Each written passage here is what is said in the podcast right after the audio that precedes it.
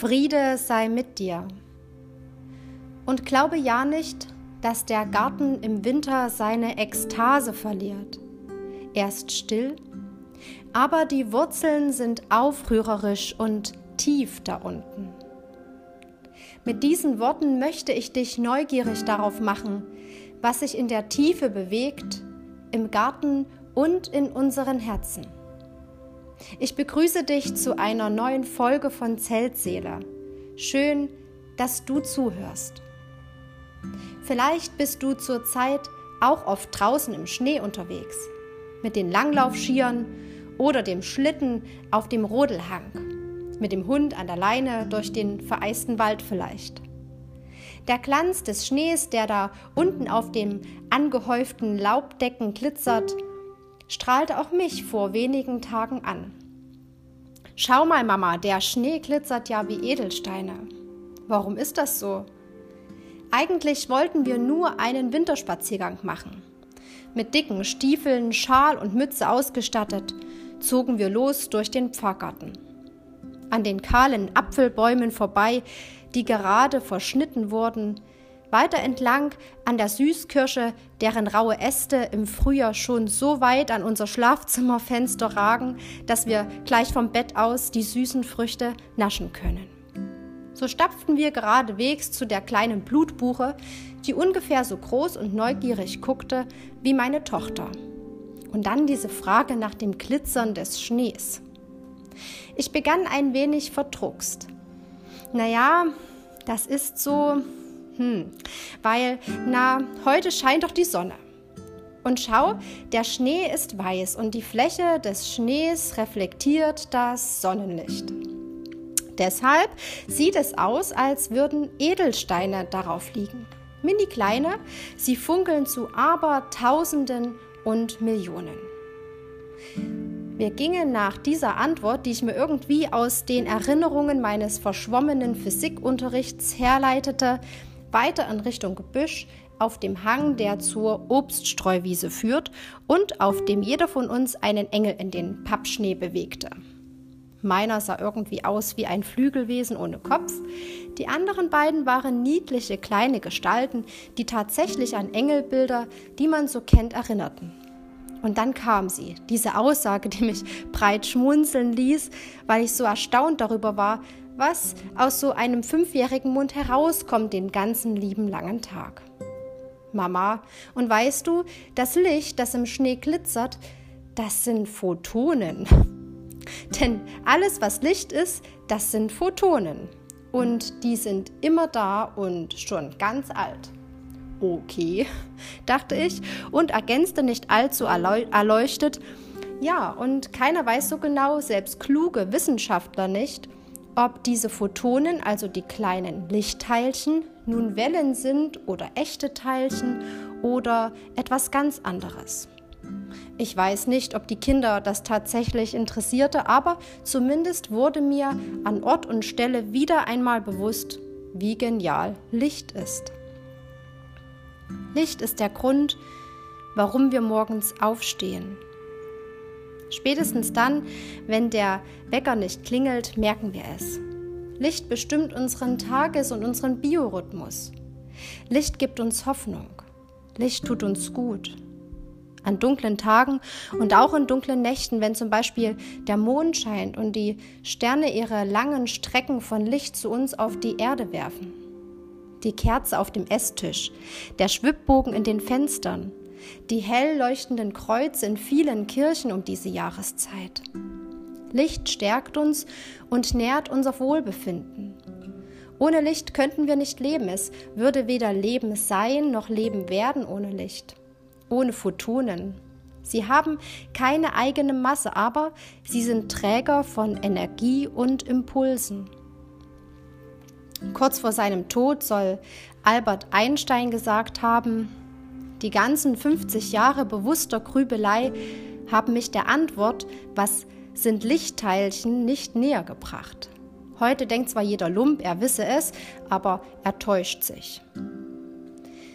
In der Erzählung darüber, wie Gott die Welt erschaffen hat, im ersten Buch Mose, hören wir, wie Gott, noch bevor es Leben auf der Erde gibt, sprach, es werde Licht. und er schied es von der Finsternis. Im Konformantenunterricht, wenn wir eine Kerze entzünden, aber auch wenn einem Neugetauften die Taufkerze überreicht wird, spreche ich gern folgende Worte aus dem Johannesevangelium. Jesus Christus spricht, Ich bin das Licht der Welt. Wer mir nachfolgt, wird nicht wandeln in der Finsternis, sondern wird das Licht des Lebens haben. Lichtteilchen, die Träger von Energie und Impulsen. Jesus, derjenige, der Licht in die Welt bringt, in die Finsternis, in der Menschen sich befinden, da bringt er Licht hinein. Er, ein Träger von Gottes Energie und seinen Impulsen. Das Johannesevangelium beschäftigt sich immer wieder mit dem Gegensatz von Licht und Finsternis. Dem Schreiber war es wichtig, seinen Lesern zu vermitteln, dass es einen Unterschied macht, ob ich mich an das wahre Licht, an Jesus Christus halte und ihm nachfolge oder ob ich in der Finsternis bin. Licht und Finsternis, ein Unterschied wie Tag und Nacht. Und doch gibt es immer beides in uns Menschen. Eine durchgefeierte Nacht, die uns am Tag schlafen lässt, eine Nachtschicht im Krankenhaus, die das Licht höchstens aus der Neonröhre sieht. Nicht immer wandeln wir im Licht, das geht gar nicht. Ja, und zu anziehen wirkt auch allzu oft die Finsternis, als dass wir das von uns behaupten könnten, immer im Licht zu sein. Beides ist in uns, Tag und Nacht, Licht und Finsternis. Und doch, und doch können wir Kinder des Lichts sein, Söhne und Töchter des Lichts aufgeschlossen für Energie und Impulse von Jesus, der das Licht der Welt ist. Stell dir einen Raum vor, eine Kirche, ein Haus Gottes. Es hat keine Fenster, es kommt kein Licht hinein, nur schummriges Kerzenlicht taucht den Gebetsraum für die Gläubigen in etwas mehr als dunkel. Kirchen waren bis ins Mittelalter tatsächlich nur mit kleinen Aussparungen gebaut, durch die kaum Licht fiel. Die Kirchenmauern mussten dick sein, um sie vor Naturgewalten und Angreifern zu schützen. Je wuchtiger, desto besser. Einer, der aus dieser Finsternis ausbrechen wollte, war der Vorsteher des französischen Klosters Saint-Denis. Im Norden von Paris ist das. Die klobigen, dunklen Kirchen waren ihm zuwider. Er hatte Geld Material und eine kühne Vision. Er stellte sich vor, dass die Kirche eine Erleuchtung für die Gläubigen verkörpere. Er träumte von einem Symbol politischer und kirchlicher Strahlkraft. Für ihn war das Haus Gottes ein Zwischenraum, sozusagen eine Region des Universums, die weder, so sagte er es, im Schlamm der Erde noch völlig in der Reinheit des Himmels existiere. Die Gläubigen sollten dort von der niedrigeren Welt in jene höhere Welt versetzt werden, wie er es sich dachte. Sein Mittel der Wahl? Das Licht. Der Abt ließ die alte Bastei abreißen und scharte Baumeister um sich. Schmale Mauern sollten her mit großen Fenstern, durch die ungehindert das Licht der Sonne eindringen konnte. Er verwandelte die dicken Steinmauern in gewaltige Buntglasfenster, die von hohen Decken und Bögen wie von einem Skelett umsäumt waren. Als das Bauwerk fertig war im Juni 1144, da staunten die Menschen, wie licht das Bauwerk war. Barbarisch, sagten Kritiker und verpassten dieser neuen Bauart dadurch einen Namen, der eigentlich ein Schimpfwort sein sollte. Gotik benannt nach den Barbaren, den Fremden, den Guten. So ein dem Licht geöffneter Raum, durch den es hindurchfließt, kannst auch du sein. Du musst nicht in der Finsternis sitzen, selbst wenn sie um dich herum zu sein scheint. Du kannst, wie der Abt, die alten dunklen Mauern in dir abreißen. Vielleicht langsam, Stein für Stein, und dann Platz lassen für die Fenster, in die viel Licht fallen kann. Energie und Impulse von Jesus. Manche sagen dazu auch Segen und denken bei Impulse an seine Worte in der Bibel oder an Menschen, mit denen Frieden wächst.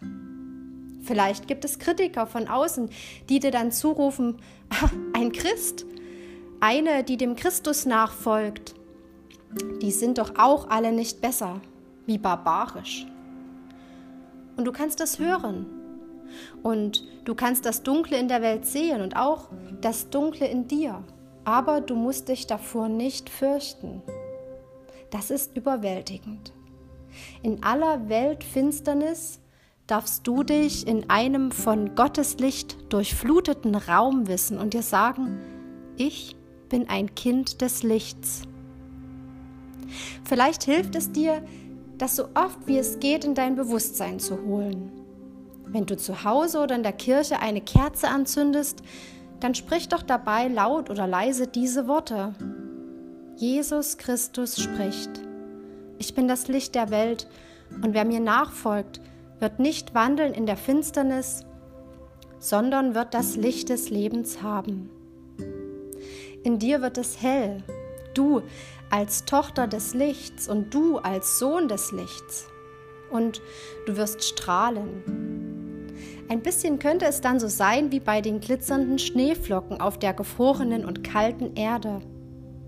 Sie spiegeln das Licht des Höchsten jedem wieder, dem sie ins Auge fallen. Und der Friede Gottes bewahre dich und dein Herz. Amen.